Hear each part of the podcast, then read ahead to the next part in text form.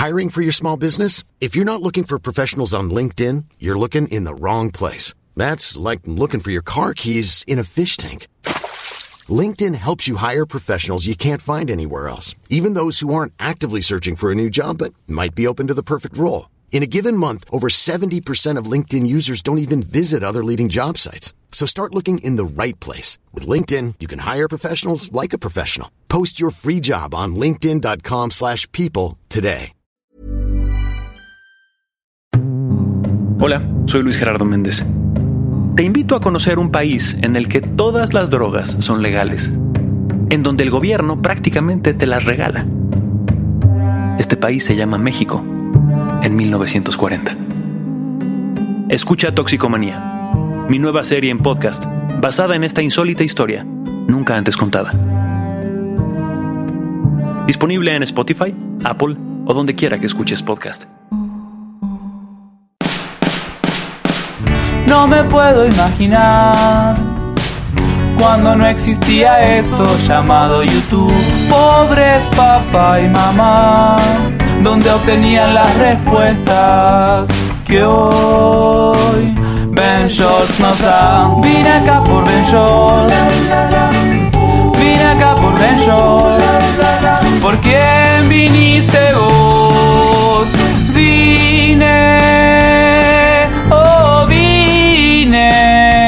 acá por Ben Shorts. Te presento rapidísimo a Héctor, no sé si se han conocido antes. Sí, creo que sí, ¿no? De las fiestas luego. Hola, yo soy Héctor de la Hoya y esto es Soliloquio de Ventures. El día de hoy tenemos la oportunidad de platicar con Luis Gerardo Méndez, que estoy seguro que ya lo conocen muy muy muy bien, que tiene una increíble carrera como actor, productor, emprendedor y mucho más. Vamos a hablar sobre cómo crear oportunidades, cómo tener paciencia sobre el futuro, cómo decidir por qué proyectos irnos, qué es lo que lo mueve, qué es lo que le hace elegir unos proyectos por otros. También cómo decide emprender como productor y también vamos a platicar sobre su nuevo proyecto en el cual hablamos de cuando en México fue legal por un momento la droga. Hola Luis Gerardo, eh, gracias por este espacio, gracias por este tiempo. Pues primero que nada te quiero preguntar sobre tu nuevo proyecto que es Toxicomanía, si me puedes contar en breve de qué trata por qué tocar este tema. Gracias, Ben. No sé si, no sé si puedo en breve, porque es la primera entrevista que voy a dar de esto, entonces mis ideas están por todos lados, ¿no? Lo, lo que te puedo contar es, es un poco, pues, cómo ha venido, cómo, cómo fue este proceso, ¿no? Eh, que fue pues muy particular. Yo nunca había hecho una serie, eh, podcast, eh, eh, jamás, ¿no? Lo que te puedo contar es que como productor uno siempre está buscando como distintas maneras de contar historias, ¿no? Como estás buscando historias y maneras de contarlas, ¿no? Y en ese sentido, desde que yo vivo entre Los Ángeles y México, me empecé a dar cuenta que el mundo del podcast, de las series de podcast, ¿no? En Estados Unidos estaban teniendo pues un crecimiento muy exponencial y no solamente un crecimiento, sino que eran como la semilla para muchas series o películas, ¿no? Después, eh, por, porque te permiten contar historias con otros presupuestos, ¿no? No necesitas construir, eh, ¿sabes? El, el México de los 40, sino Sí. que únicamente hay que construirlo eh, de manera... eh, Hay que eh, escucharlo. sonora, exacto, ¿no? Entonces, en ese sentido, un día escuché una serie que hizo Rami Malek en Estados Unidos que se llama Blackout. Sí, claro. Y cuando la escuché, es un podcast, ¿no? Una serie de podcast, la escuché. eh, no podía creer la factura de lo que estaba escuchando, ¿no? Era, era, era prácticamente como estar viendo una serie de televisión, ¿no? Y era incluso un poco, no diría que más interesante, pero igual de interesante porque eh, digamos que es como una co-creación, ¿no? Entre, entre la gente que está haciendo la serie podcast y la imaginación de la audiencia, ¿no? O sea, tú cuando estás escuchando un- una serie podcast, estás completando esas piezas del rompecabezas que no están, ¿no? La parte visual, pues eso lo completas con tu imaginación. Y me pareció como algo muy interesante, ¿no? Claro. Y unos años después, eh, la gente de Sonoro se acercó conmigo y me dijeron que querían empezar a producir en México y que querían hacer algo conmigo. Y de pronto llegó esta idea de contar la historia de este doctor loco, eh, adelantado a su época, incre- increíblemente progresista, que legalizó las drogas en México en los 40. La gente, yo no sabía, yo estoy casi seguro que el 99% de la población no sabe que las drogas ya fueron legales en México durante seis meses.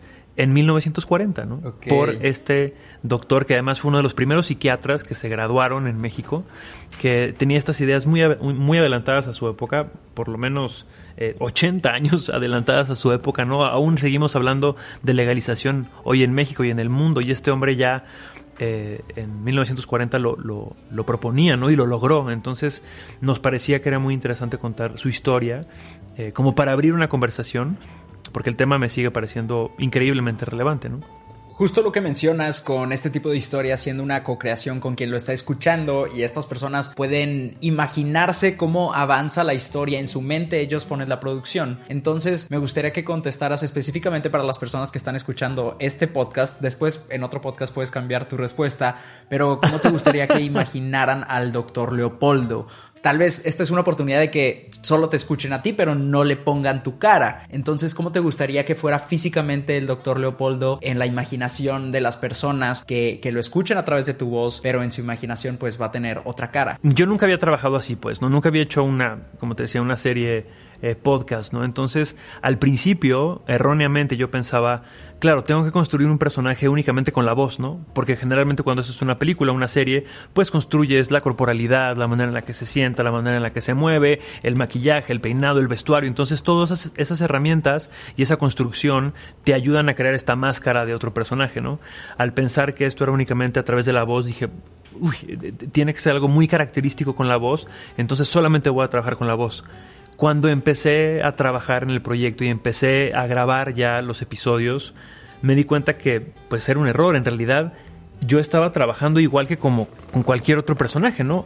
Estaba en la cabina con un micrófono enfrente, pero me estaba moviendo diferente, me estaba comportando diferente. Eh, me fui el día, lo- los días que estuvimos grabando, me fui vestido de alguna manera, no tenía ropa de época de los 40, pero me busqué como un pantalón parecido, una camisa parecida a la que yo me imaginaba que usaría el doctor Leopoldo Salazar Viniegra en ese momento, ¿no? Me peiné de rayita en medio, ¿no? O sea, sabes como tratar de ayudarte a convertirte en esta persona, Y, y en ese sentido, si me gustaría que, que- que se imaginaran eh, a este personaje, pues me encantaría que vieran una foto de él, ¿no? Seguramente cuando salga esta entrevista yo ya habré posteado en mi Instagram la foto real del doctor Leopoldo Salazar Viniegra y véanla y ojalá se puedan imaginar ahí un, un híbrido entre los dos, ¿no? Un hijo perdido de los dos, eh, porque sí era un, era un tipo muy particular, ¿no? Eh, físicamente era muy particular. Y, y lo que traté de hacer con la voz era que también fuera muy particular, solamente escucharlo, ¿no? Él estudió él estudió mucho tiempo en Francia, ¿no? Entonces me pareció que era interesante que tuviera, no, no un acento francés, pero sí un, pues eh, eso, un, que, su, que su acento tuviera una calidad de pronto en ciertas palabras como muy técnicas de la medicina, ¿no? Y de la psiquiatría, que tuvieran como una pronunciación pues como eso, como francesa y como de un doctor con una visión muy particular y como te digo, muy adelantado a su época. Y, bueno, ojalá, no sé si lo logré, ya me dirán ustedes, pero, pero disfruté muchísimo el, proceso de, de contar la historia de este hombre. No sé si me puedes contar sobre el balance entre crear oportunidades y tomarlas, ¿no? Creo que en, en el camino de, de una carrera creativa está como esa decisión entre, ok, yo voy a producir esto, ok, llegó esta cosa que está creando alguien más, pero puedo ser parte del proyecto. Entonces me gustaría que me contaras cómo mantienes ese balance de proyecto a proyecto, si este lo tomo, este yo lo voy a hacer en lo que llega otro, o voy a crear varios hasta que llegue otra cosa, o cuándo voy a pausar uno, con cuál debería de continuar, o voy a dejar un espacio de tiempo solo para crear lo que yo quiera, o voy a dejar un espacio de tiempo para todo lo que vaya a llegar hacia mí. Entonces, eh, me gustaría preguntarte cómo mantienes ese balance entre crear oportunidades y tomar oportunidades. En realidad, te diría que yo nunca dejo de pensar qué voy a generar yo. Los proyectos a los que me invitan son grandes sorpresas, ¿no? Eh, no sé, el año pasado estrené esta película que produje con Focus Features en Estados Unidos, que es la primera película que produje en Estados Unidos que me llevó dos años hacerla, ¿no? Eh, y después de estrenarla llegó Narcos, ¿no? La última temporada de Narcos, que fue para mí un regalo porque es un, es un proyecto al que me invitan como actor. Pero mientras filmo Narcos, yo estoy eh, produciendo una serie nueva, eh, de la que todavía no te puedo platicar mucho, ¿no? Ok. Y al mismo tiempo, eh, paralelamente, estoy produciendo con Sonoro Toxicomanía, ¿no? El experimento mexicano, que es esta serie de la que estamos hablando ahora, ¿no? Y de pronto llega un proyecto nuevo, que es el que estoy filmando ahora, que es eh, una serie que se llama Los Enviados, eh, que es un proyecto de Juan José Campanella, este director que se ganó el Oscar con El secreto de sus ojos eh, hace algunos años y donde me va a tocar trabajar con Miguel Ángel Silvestre. Entonces, como que siempre eh, trato de... No puedo estarme quieto, ven. O sea, creo que ese es mi gran problema. Yo no me puedo estar quieto. Entonces, si no tengo un proyecto, mi cabeza siempre está pensando, ¿qué más? ¿Qué más?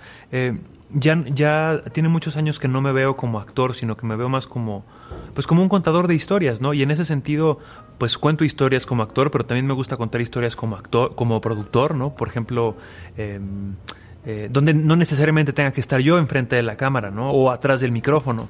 Eh, no sé, ha sido muy interesante todo este tema de, de, de explorar el contar historias a través de, del audio, ¿no? Y del, sonido, ¿no? Eh, pude producir ahora esta, esta obra de teatro. Este, no es una obra de teatro, es una experiencia inmersiva, le decimos que es una experiencia inmersiva con distancia social, que es Blindness, ¿no? que está basada en el ensayo sobre la ceguera de José Saramago, que estamos presentando en el Teatro Insurgentes y que Marina de Tavira eh, hace la voz, ¿no? O narra esta historia, ¿no? Entonces, no sé, no sé qué, qué, está pasando en mi vida, pero como que el experimentar esta nueva manera de contar historias a través de, de los materiales eh, ¿cuál sería la manera correcta de decirlos? Eh, eh, no, son, eh, pues, ¿qué es? ¿Sonoros? ¿No? Se, se, vuelve muy, pues, muy interesante para mí, ¿no? Es, es, una manera nueva de contar historias y sí, y sí siento que se me abrió una puerta enorme de decir, wow, podemos contar un montón de historias de una manera mucho más fácil y, y, podemos ser mucho más arriesgados, pues, porque que, que un estudio te suelte eh, no sé, 30 millones de dólares o 40 millones de dólares para hacer la, la, historia del doctor Leopoldo Salazar Viniegra que legalizó las drogas en 1940, pues es bastante complicado, pero que puedas contar su historia a través de una serie podcast, pues el, el, el, riesgo financiero es microscópico, ¿no? Entonces podemos tomar ese riesgo, podemos contar esa historia y si conecta con la gente, pues entonces ya pensaremos si la contamos de manera audiovisual, ¿no? Sí, Pero, claro. Eh, eh, en fin, lo que te quiero decir es que es, es, un, es, un, es una oportunidad muy, muy interesante para la gente que quiere contar historias. Ok, tal vez esto es una pregunta rara, pero ¿tú siempre supiste lo que querías? Creo que hay personas que nos toca, no sé, estar en el mundo creativo y a veces seguimos haciendo lo mismo y lo mismo y lo mismo y no nos preguntamos si cambiaron nuestros planes o si sabemos lo que queremos, a veces ni siquiera sabemos lo que queremos y con lo que me comentas de que no te puedes estar tranquilo y que a veces llegan sorpresas y otras son crear oportunidades o crear tus propios proyectos, buscar tus historias. Entonces la pregunta es, ¿tú siempre supiste lo que querías o, vas cambiando tus metas o hacia dónde vas? Todo el tiempo cambia, Ben, y, he tenido la fortuna de tener como grandes maestros alrededor de mí o grandes mentores alrededor de mí eh, que me han presionado en el mejor sentido de la palabra a tomar otros caminos, ¿no? Eh, yo siempre supe que quería actuar, eh, pero pues yo, si a mí la primera puerta que se me hubiera abierto hubiera sido la de hacer telenovelas eh, a las 5 de la tarde, pues a lo mejor hubiera hecho eso, porque pues era mi único camino, pues yo soy de Aguascalientes, vengo de una familia de doctores, no tenía ni idea de lo que era esta industria, no tenía ninguna conexión con la industria, ¿no? Afortunadamente se me abrieron puertas hacia el teatro independiente, hacia el cine independiente, hacia una televisión un poco más interesante y pues entonces te vas rodeando de gente que a mí me parece un poco que tiene cosas distintas que decir, ¿no? Y que le interesan otro tipo de proyectos. Y entonces por ahí como que me fui colando por allá, ¿no? Después empecé a trabajar en Estados Unidos y en Estados Unidos lo que cambió eh, en mi manera de ver la industria y la manera de crear fue esta presión que yo tenía todo el tiempo de mis agentes y de mi equipo de trabajo en Estados Unidos que me decían muchísimo, tú tienes que generar tus proyectos. Nosotros no queremos que te formes en la fila con otros 800 actores para que te ganes un papel. Eso ya no funciona así. Queremos que tú traigas material a la mesa, eh, artículos de periódicos, eh, libros, que compres derechos de, de, cuentos o de libros que te parezcan interesantes y que tú generes tus historias, ¿no? Y que tú generes tus proyectos. ahora lo entiendo y ahora sé cómo hacerlo, pero cuando a mí me decían estas cosas, mis agentes y mi equipo de trabajo en Estados Unidos, a mí eso me generaba panic attacks, ¿sabes? Era como de, ¿y cómo chingados hago eso? ¿Cómo carajos? ¿De dónde voy a sacar un libro? ¿Cómo voy a saber si es un buen libro? ¿Cómo voy a gastarme los ahorros de mi vida en un libro que a lo mejor no funciona, no? ¿Y, de- y, y- y por qué creen que yo soy tan inteligente como para saber cuál es la nueva historia que quiere Netflix o Amazon o Hulu? ¿Sabes? Como que eh, había, sentía mucha presión, ¿no? Los, los productores de estos, de estos estudios grandes de pronto tenían juntas conmigo y me decían, ah, tú eres latino, tú eres mexicano, queremos que, bueno, no hablaban así obviamente, pero para que me entiendas, eh, me decían, tú, tú, tú, tú debes saber cómo, cómo conectar con la audiencia hispana, ¿no? Y es como de, no tengo ni puta idea, ¿sabes? O sea, que sea mexicano no quiere decir que yo sepa lo que quieren ver los mexicanos, pero fake it until you make it, ¿no? Y entonces yo todo el tiempo en estas juntas me montaba en una seguridad de que abs- de abs- absoluta de claro, yo sé lo que quieren ver los mexicanos y yo sé lo que quieren ver en Latinoamérica, confía en mí, yo voy a producir esos shows, ¿no? Este, y de pronto pues empieza a funcionar, ¿no? Y a veces no, de- pronto tendrás proyectos que no funcionan, pero de pronto haces Club de Cuervos que se vuelve un exitazo en México y Latinoamérica y, y- y vas ganando credibilidad con los estudios, ¿no? Y, y pues ahora esto con Sonoro es un poco lo mismo, ¿no? Es como confiar en tu intuición y, y lo que he aprendido es eh, que lo más importante es una buena historia, ¿no? Es lo más importante, más que eh, el dinero que puedas tener para generar un proyecto, que si tienes a tres actores súper famosos que quieren estar en un proyecto, da igual. O sea, lo más importante es que la historia que quieras contar sea relevante y, y que sea interesante y que no se haya contado y que tenga algo ahí de que resuene contigo, ¿no? Y en ese sentido, eh, esta historia de toxicomanía eh, me parece que hay pocas historias que son tan relevantes como esta hoy, ¿no? Porque la legalización de las drogas sigue siendo un tema muy polémico, muy importante, que más allá de decirte si estoy en contra o a favor, estoy a favor de las discusiones abiertas y estoy a favor de las conversaciones, ¿no? Y entonces sueño con que muchos jóvenes o gente mayor o, lo que sea puedan escuchar la historia de este hombre y cuestionarse cosas, ¿no? Cuestionarnos eh, cuál es la realidad en la que estamos vivi- viviendo, cuestionarnos las creencias que tenemos implantadas en la cabeza, ¿no? Y eso, se- seguir contando historias que generen conversaciones interesantes y necesarias, ¿no? A veces sale y a veces no. Y bueno, como última pregunta, eh, me gustaría saber cómo es tu proceso. Aparte de contar historias, tu trabajo también es explorar para encontrarlas, como me estabas contando. Entonces, ¿tú buscas dentro del caos encontrar esas historias o creas momentos de calma en- entre esos momentos en los que estás creando varios proyectos o armando varias cosas?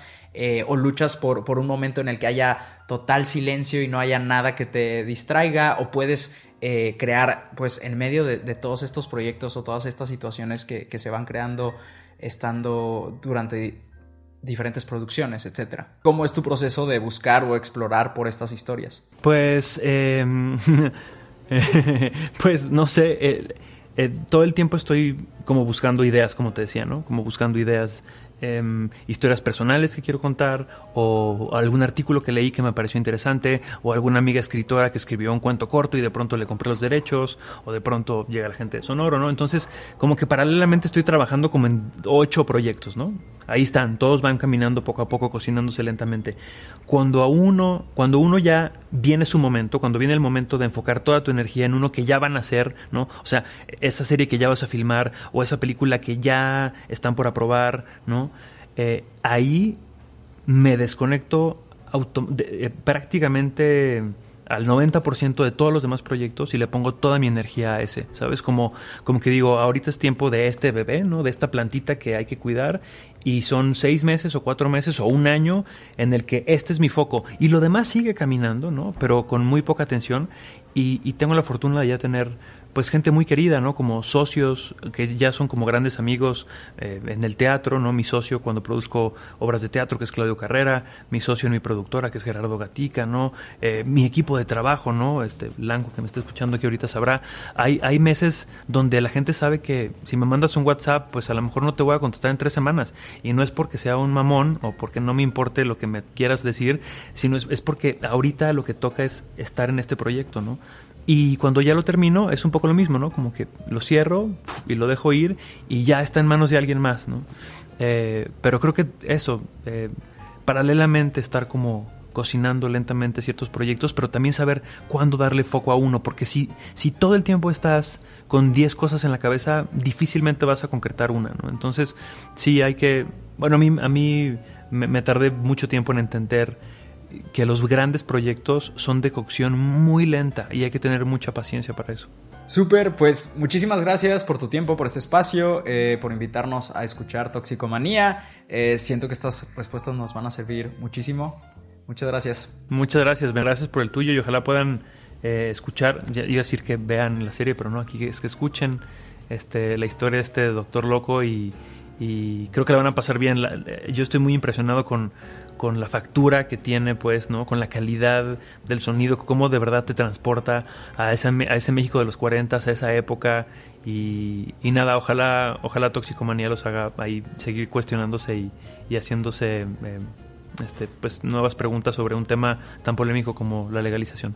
Muchas gracias, hasta luego, chao. Gracias, Ben, hasta luego. Benchortianos, gracias por escuchar este episodio de Soliloquio. Nos vemos en el próximo y no olviden decirme dónde estás cuando estás escuchando esto, qué te encuentras haciendo. Y si no me sigues aún en ninguna plataforma de podcast, tal vez deberías hacerlo pronto. Los quiero, les mando buena vibra, espero que estén pasando por un buen momento o si están pasando por un momento pesado, este episodio les ha ayudado a relajarse o olvidarse de sus problemas por un ratito. Buena vibra, chao.